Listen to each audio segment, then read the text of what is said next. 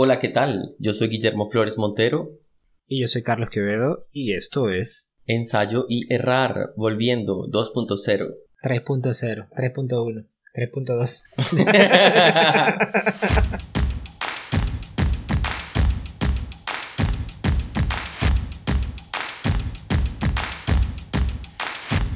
Chamo, mira, masculinidad tan frágil que no compramos, no usamos, hacemos mercados con bolsas ecológicas. A ver, ¿Qué era lo que decía ese, ese artículo?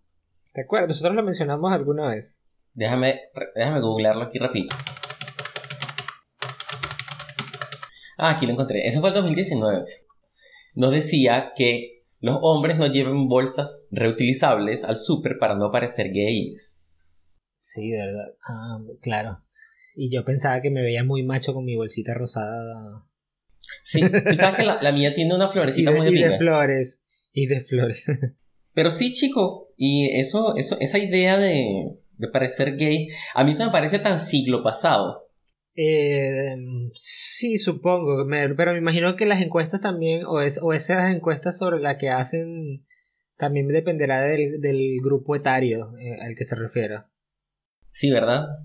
A los boomers. A los boomers. No, eh, boomers- La verdadera generación de cristal.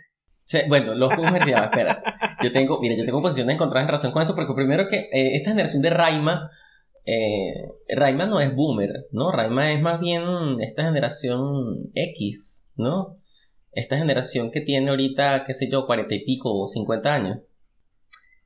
50 años no es... eh, Ajá, pues X. Exacto, Sí, porque X. boomers, o sea, los boomers son los que nacieron durante el boom posguerra, ¿no? Entonces los, los boomers tienen como 60, 70 años. Pero los X son lo- los que se ofenden por todo en realidad. Sí, exacto. Pero tú sabes que este, los X, los X son, o sea, esa generación es la que crió a esta nueva generación con la que tanto pelea. O sea, que básicamente lo que vemos es, es- es- son chamos peleando con sus mamás y sus papás, ¿sabes? Eh, Exacto, y peleando por su, por la, por esa, por su identidad, más que todo, por su, esa, esa noción que tienen de que, bueno, mira, no me gusta que me llamen así y, y fijar posiciones al respecto, ¿no? claro, pero y eso, eso y hay casos de casos también, y hay casos de casos, pues también está la generación que se ofende por todo y donde hacen, ¿cómo es? Votar, votar a docentes porque dicen una cosa y, y se ofenden porque un profesor tiene una opinión. Sí, sí, eso, eso, a ver. Eh, eh, yo, yo voy a utilizar mi frase, mi frase favorita de biólogo. Tú sabes que siempre nos joden porque los biólogos decimos que todo depende de la especie. La- mi, mi- mi frase favorita es, es que eso tiene muchas capas. y eso tiene muchas capas de verdad. O sea, eh, está todo este pedo del, de, de, de una onda que a mí me parece neoconservadora que está surgiendo por ahí, ¿no? Pero es solo que los valores, ¿no? que defiende ese neoconservadorismo son distintos. Es algo que yo me he puesto a pensar un pelo y no tiene mucha forma esa idea, pero yo pienso así. Por ejemplo, el caso de la profesora que, que, vota, que votaron de la escuela de antropología porque dijo lo que dijo, ¿no? Porque dijo un comentario fem- feminista transfóbico. Eh, y que ella lo respaldó con investigaciones científicas y tal, ¿no? Investigaciones antropológicas. Entonces, a ver, a nivel de votarla, yo creo que eso es como too much y eso ya lo hablamos en este episodio. Claro, es así como que, bueno, los estudian- un estudiante se ofendió, dos estudiantes se ofendieron. Bueno, eh, ajá, y entonces, Y ajá, ¿y qué la, hacemos? pos- la posición de la universidad, o sea, es que el- el- la culpa es de la universidad al final. Claro, habrá, no, pero es que, o sea, en una universidad hab- había esa cultura de la esa cultura no, nosotros lo llamamos culto. El Carlos- culto de la Sí, cancelación. Carlos inventó esa- es- el culto. Es que es un culto de la cancelación. Es esto me, me molesta, esto que pasó hace 40 años, esto que estás escuchando en algún lado, que estaba hablando de decir, no se puede juzgar con los ojos de ahora cosas que ocurrieron hace 40, 30 años, Exactamente. hace 20 años. Es decir, ya existió, ya pasó. Eh, ahora, obviamente, esa, eso, o sea, no se puede borrar de nuestra historia Exacto. porque fue parte de lo que ocurrió. Lo que tiene que hacerse es mejorar eh, las formas o las... O la- o- las es que, como tú dices, las, ah, las capas. Tiene muchas capas y la sociedad cambia y a medida que cambia la sociedad cambian las necesidades de esta y cambian lo que se le ofrece a esta sociedad. Sí, y en términos, en términos evolutivos también podemos decir que a medida que la sociedad como, como, eh, como ambiente, ¿no? como generador de presiones evolutivas, cambia, también aumentan o cambian las presiones selectivas sobre nuestros comportamientos. ¿no? Y eso, eso es lo que, yo, lo que yo siempre digo cuando hablo de estas cosas, eso genera una demanda de conflictos, ¿no? un, trade-off e, evolutivo, que es básicamente que tenemos un conjunto de fenotipos que a ver, que son adaptativos y tenemos otro conjunto de fenotipos que también pueden ser adaptativos, pero son muy costosos los dos. ¿No? Claro. Entonces, ¿a qué tipo de presiones vale más la pena responder, no? Esa, a la presión social. Esa, no, pues eso no lo podemos responder nosotros, ¿no? Es osado responderlo. Pero la presión social, obviamente en los humanos, la presión social o la presión de grupo, ¿no? O la, o lo que nosotros, o, la forma en que nosotros autopercibimos la presión del grupo, eh, aumenta la forma en que esos, esas presiones selectivas del medio ambiente operan sobre nuestro, sobre nuestra psique, ¿no? Inconscientemente. Como sobre la masculinidad tan frágil. Como exactamente, como sobre la masculinidad tan frágil es así que no nos deja usar bolsas ecológicas.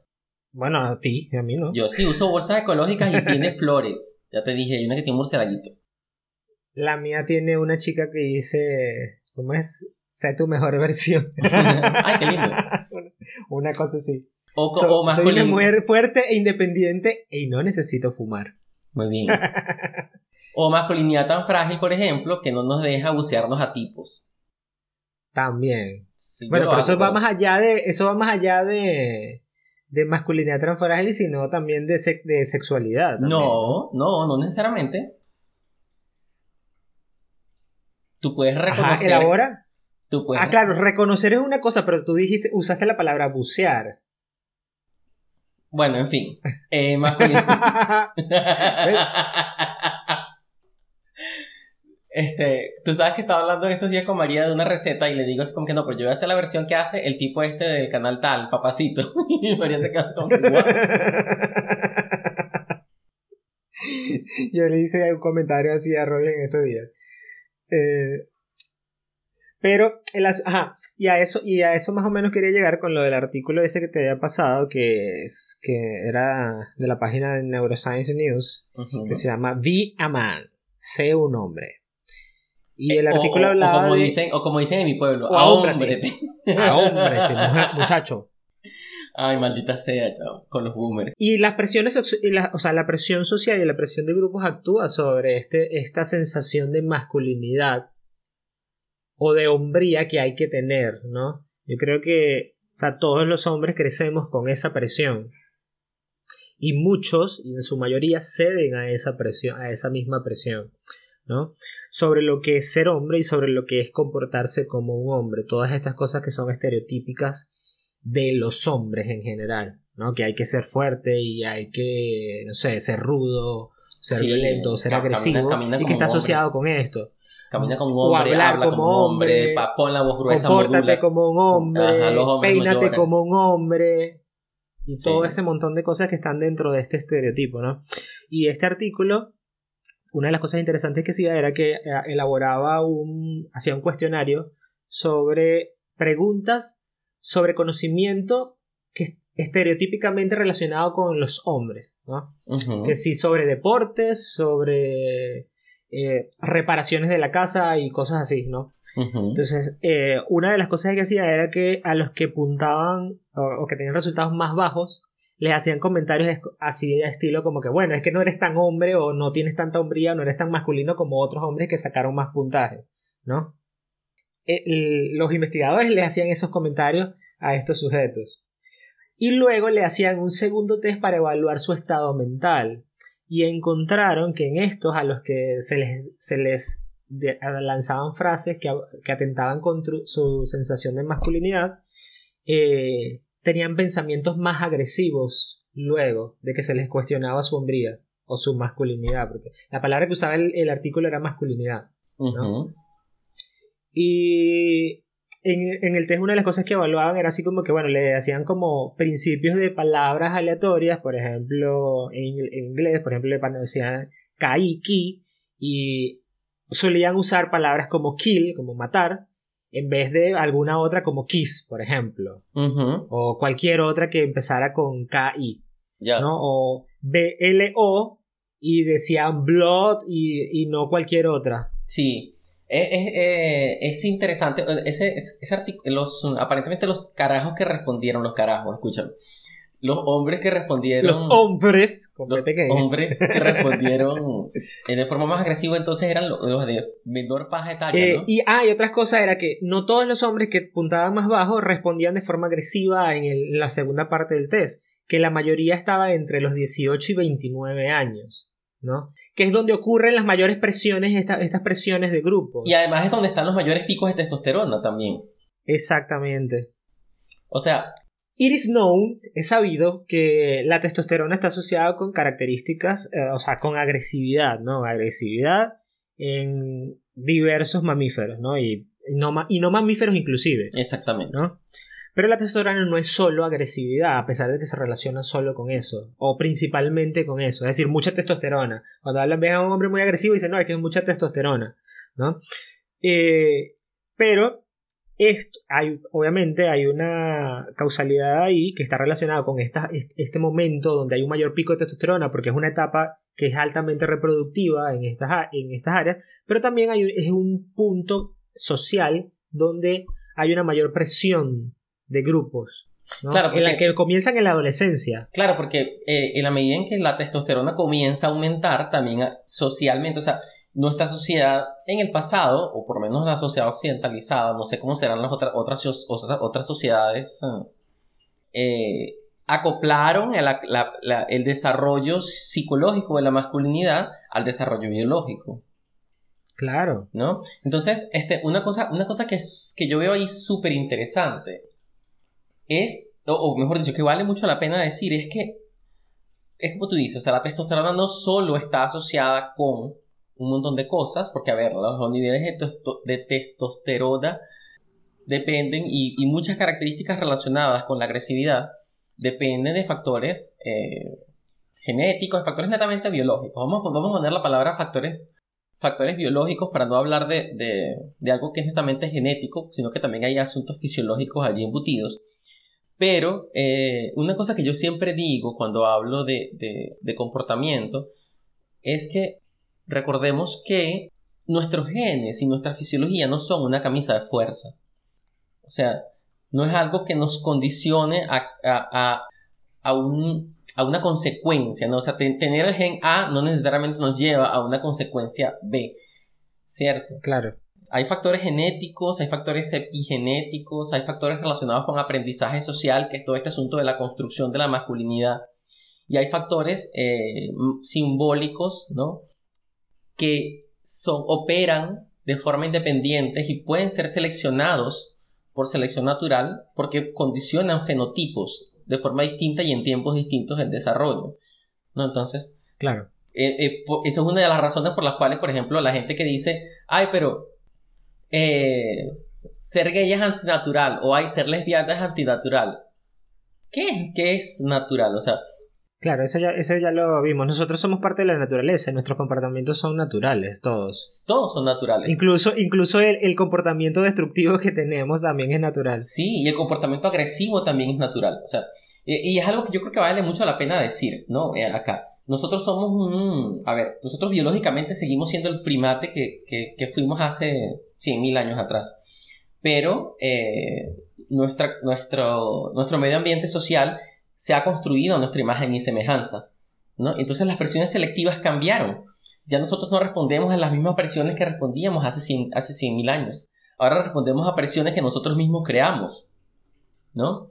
Y, y que, a ver, y que, y que tienen sus propias propiedades emergentes y tal, y que evolucionan de forma este, independiente, pero la cultura tiene una propiedad emergente y vaina. Pero eso es otra capa que de la que podemos hablar en otro momento. Esa, esas, uh, esas nuevas presiones nos dejan en ese trade-off que yo, comenzaba, que yo comentaba al comienzo. Y es, a ver, agresividad por un lado, que es un rasgo que sí está condicionado fisiológicamente y que sí depende de un coñazo de neurotransmisores y de hormonas. Y por otro lado, pero ajá, un par. Una, una red particular. Un arreglo particular, mejor dicho. Un arreglo particular, exacto. Y por otro lado, eh, el hecho de que comportarnos de forma agresiva en una sociedad como la sociedad occidental actual no está bien. Es completamente negativo. ¿no? En, eh, a ver, expresar la agresividad en ciertas formas, porque nuestra sociedad es tan rara que hay ciertos ambientes donde expresar rasgos de agresividad son muy bien vistos. Claro, pero, o sea, lo que pasa es que también la agresividad no es solo violencia física o violencia verbal, ¿no? Eh, por eso digo, ah, o sea, para los deportes, la, para los deportes tú necesitas cierto grado de agresividad en, muchos de ellos, ¿no? Eh, esta, la, testosterona también eh, aumenta la competitividad, ¿no? Y aumenta esta necesidad, por ejemplo, de dominio sobre otros, ¿no? Por ejemplo, la, noción o la sensación, mejor dicho, de ser alfa. En el, caso de los, en el caso de los humanos, porque en el caso de los animales funciona de, en, formas más básicas, ¿no? En interacciones mucho más básicas. De que depende, de, qué animales estés hablando, porque los primates claro, pero, muy complejos. pero no primates, cuando estoy hablando, no primates. Por ejemplo, los leones, que es uno de los ejemplos más fáciles, el, el, macho alfa es el macho que eh, tiene a todas las hembras, ¿no? En este caso. Y suele ser el más fuerte, suele ser el más grande, etc. O, pero en nuestro caso... O también, ya va, ya va, espérate, espérate. O también el chivo que más mea. O el chivo que más mea. O el papá de los helados. Entonces, estas interacciones que son sumamente. O sea, suelen ser más sencillas en otros animales, para los, para los primates y especialmente para los humanos, son mucho más complejas precisamente por los, lo que tú mencionabas, la cultura también está involucrada ahí. O sea, la cultura está entramada de, una, de formas diferentes porque varía dependiendo de qué país también estés. ¿no? En, algunos, en algunas culturas se valoran más esta fortaleza física o esta agresividad física que en otras, ¿no? Donde está mucho, mucho más, mucho peor visto. Sí. O peor visto, no mucho peor. Sí. Y tú sabes que toda esta, toda esta idea de, la, de, la, de, lo, de lo que es natural y de lo que no es natural, eh, que yo lo veo muchísimo. O sea, cada vez que alguien menciona algo en Twitter que no está de acuerdo con los modos con The Old Ways. Pero es que biológicamente no es. Mira, biológicamente, nadie dice biológicamente. Marico, nadie lo dice, ni siquiera nosotros. Nosotros no decimos biológicamente nada. O sea, yo estoy, a, yo estoy a par de pasos de tener un doctorado en biología y no digo biológicamente. Nunca lo digo. No, es que, es que así como que. Porque diría biológicamente, ¿en qué contexto? Yo solo digo, mira, pasa así, así y así. Y yo digo, verga, de panel yo nunca digo biológicamente no. No, ¿para qué? O sea, como que, primero porque la ciencia, a ver, la ciencia no es un conjunto de cajas sobre cajas, esto ya lo hemos hablado. Y, y segundo porque el conocimiento biológico es parte de, de, otra cosa, ¿sabes? O sea, de algo mayor. Claro. Y la ciencia se, alimenta de sí misma. O sea, al yo decir biológicamente, quiero decir entonces que... es irrefutable. Que es irrefutable o, que o, que el conocimiento en sociología, por ejemplo, no existe o que, el o que la o que todo lo que las ciencias sociales han producido sobre, por ejemplo, estudios de género, no existe. No existe porque yo digo biológicamente. Exacto. La biología es, limitada. Y, y que, que, bueno, físicamente, cuánticamente. Pero yo quería llevar esto también como a nuestras perspectivas más como más personales, precisamente porque yo creo que nosotros hemos también sido víctimas y victimarios de este mismo sistema de presiones de masculinidades. que ya no, digamos, porque cuando hablamos de masculinidad frágil también hablamos de masculinidad tóxica, ¿no? Completamente de acuerdo, Yo siempre, o sea, yo siempre tengo conversaciones donde hablo sobre que a mí me fastidia mucho conversar con hombres en general, la mayoría, porque las conversaciones siempre terminan en lo mismo, ¿no? O sea, cuando son muchos grupos, cuando son grupos así, por ejemplo, los solteros de un grupo siempre se meten con los que tienen pareja como que fuese algo malo, ¿no? Como que te somete la mujer o la mujer te manda o cualquier cosa cuestionándote tu hombría. O si no es por cuestionarte tu hombría porque te dejas dominar por una mujer, es cuestionar tu hombría porque tienes porque hacen chistes o referencias a tu inclinación sexual. Verga, sí, chavo. Que y siempre es igual. Por y eso, me salí del y eso nosotros este lo que vivimos. y, ese lo, y eso lo vivimos tú y yo en la universidad. Sí, sí. O sea, yo, Con no sé, esto- yo creo que yo más que tú. Claro, pero, o sea, coño, tú y yo éramos amigos, así que yo también agarraba ahí. O sea, Claro. éramos así como que tú y yo éramos secretamente pareja y no le decíamos a nadie que éramos gay. Y Coño, que, su madre. o sea, llegamos, o sea, llegando a ese nivel. Y al Sí. principio, ajá, tú te lo calas porque Y- y- y estás dentro de a ver. unas, de esta- estábamos dentro de una sociedad, pero en algún punto, no sé, hay mucha gente o muchos hombres que se quedan pegados con ese mismo chiste porque es como que se van retroalimentando Sí, todo marico. constantemente Y con personas 15 muy años similares. después. Todavía siguen con los mismos chistes y Sí, todavía siguen con la misma, o sea, les funciona la fórmula y les da risa la misma fórmula y llega un punto en que, no sé, llega un punto en que a mí no me dio risa, pero tampoco me, o sea, tampoco me ofendía al nivel de sentirme parte de la presión, quizás cuando estaba en el colegio, pero en la universidad yo empecé a entender, o sea, más estas cosas y no era que me daban risa. Y creo que alguna vez que estábamos reunidos en- con el grupo de poesía y todo eso, estábamos hablando y yo decía, bueno, a mí no me ofende si me dicen gay, porque yo no soy gay. Y Claro, pero me que. da igual si me dicen o no. Pero no todos los hombres son así y no todos los hombres toman un- como un paso adelante o un paso al lado de decir, ajá, ¿por qué me voy a ofender porque me digan algo que yo sé que no soy? No, si te pasa, porque coño, la orientación sexual de alguien tiene que ser un o insulto. porque tengo la necesidad de probarle a otros que sí soy hombre y para hacer eso tengo que ser más agresivo, que es como lo que dicen en, esto. Exactamente, Y, y te es digo, lo que te bueno, ¿quieres decir, unos coñazos, mamá huevo? Es lo que te iba a decir, o sea, que, que eh, otra vertiente es tratar de imponer una jerarquía, ¿no? O tratar de imponerse dentro de la jerarquía. Ah, e- y eso, es- ese es precisamente el asunto, que entonces, que para yo defenderme tengo que ser más agresivo y ofrecer golpes para que el otro se quede tranquilo. Y ahí está esa lucha de la posición del más alfa en, dentro de un grupo, ¿no? Porque Sí. siempre dentro de un grupo de hombres siempre hay alguien con el que más se meten. Sí, sí, sí. Este, bueno, tú sabes que yo veo, yo veo todo este asunto de eh, todavía ocurriendo y yo digo, marico, eso es demasiado old fashioned, ¿sabes? O sea, eso es demasiado 2007, 2000, no sé, 2005, ¿no? O sea, imagínate masculinidad tan frágil que no puedes decir el número 13.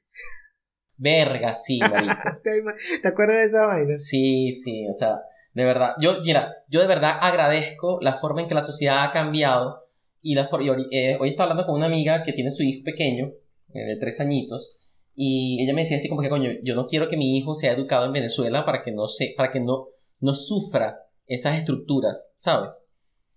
Este, y verga, tiene todo el sentido, porque yo, yo por tú ahorita que estás hablando, ¿cuál es nuestra percepción de todo este asunto? Eh, mira, uno, uno como hombre entra dentro de este sistema y tú tienes esa- eh, lo, que, lo que Carlos acaba de decir, tienes dos, dos opciones, ¿no? O eh, luchas por la jerarquía o no le paras bola. Bueno, hay otras vez- opciones, pero, pero son peores. Eh, Hay, un- hay un, hay un stand-up de, en Netflix de Mark Maron donde él habla de que, bueno, está el alpha male y también está el alpha pussy. Y que yo soy el alpha pussy. Yo me río del alpha male. Exacto, pero, pero es muy jodido porque entonces, eh, a ver, algunas personas acaban intentando encajar dentro de la jerarquía y comienzan a ser parte de esta masculinidad tóxica. A mí me pasó durante un tiempo, o sea, yo durante un tiempo estuve tratando de encajar en la jerarquía eh, y comencé a adoptar características de la masculinidad tóxica que, bueno, después como que me senté a, me senté a pensar y yo, espérate, calma la testosterona y date cuenta de que... Claro, que son como, lo, lo- como los perros de Ob, cada vez que vean una ardilla es como cazando chinazo. Exacto. Es como que, na huevona, tienen que estar pendientes de eso porque hay que, o sea, es como que hay que atacar al más débil del grupo a modo de jodiendo y es joda, pero, o sea, llega un punto Pero en que, realmente eso es que un juego de primates, marico, es un juego de primates. o sea, Claro, Esa vaina es un juego de chimpancé. Es exactamente eso. O sea, es establecer tu jerarquía. eh, porque nadie se puede meter con tu jerarquía. ¿eh? Claro. Y otra. eh, Tú sabes que yo te iba a comentar en relación con, con toda esta vaina de los de, de, de todos estos, estos comportamientos old fashion y hablar de biológicamente. Y toda esta gente que habla de biológicamente. eh, y, y, por ejemplo, los tweets de. Hay una, hay una, una chica en Venezuela, que la, la acabo de seguir en Twitter, que es defensora de los derechos igualitarios, es activista, es mujer trans. Y, eh, Marico, la atacan demasiado con todo este asunto biológico y, y, eh, varios tweets yo los he tratado de contestar, pero es que me da mucho fastidio, la verdad. Y, a ver, yo les voy a explicar algo muy sencillo. Ya expliqué que la, la, la, vaina, los genes no son una camisa de fuerza, por un lado, o sea que los cromosomas eh, no tienen no tienen sino una muy pequeña parte en la definición de un asunto tan complejo como el género, que es tan complejo que nosotros desde la biología solamente no lo podemos entender, ¿no? Y tenemos que aceptar que otras ciencias existen. ¿Por qué? Porque la ciencia no busca negar, y eso es algo epistemológico, la ciencia no busca negar la realidad.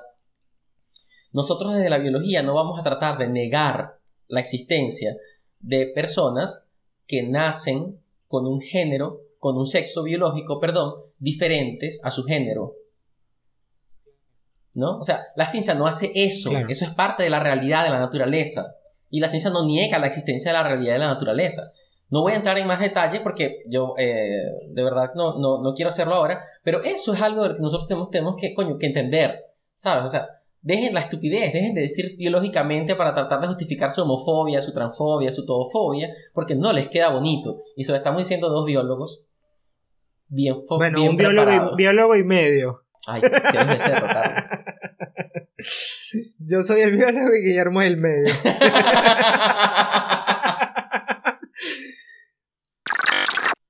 Ok, bueno, yo creo que para cerrar podemos hacer un resumen de lo que ha pasado con respecto al coronavirus, que lo vamos a, que decidimos que no vamos a hablar más de en el podcast, sino dejarlo para el final como un breve, unos breves titulares. Así, eh, eh, tres minutos en pandemia, porque lo que queremos pasar ah, son tres minutos en pandemia. Tres minutos en pandemia. Y qué musiquita, necesitamos un, una, un, un, ¿cómo un sonidito de noticiero ahí cuando digamos tres minutos en pandemia.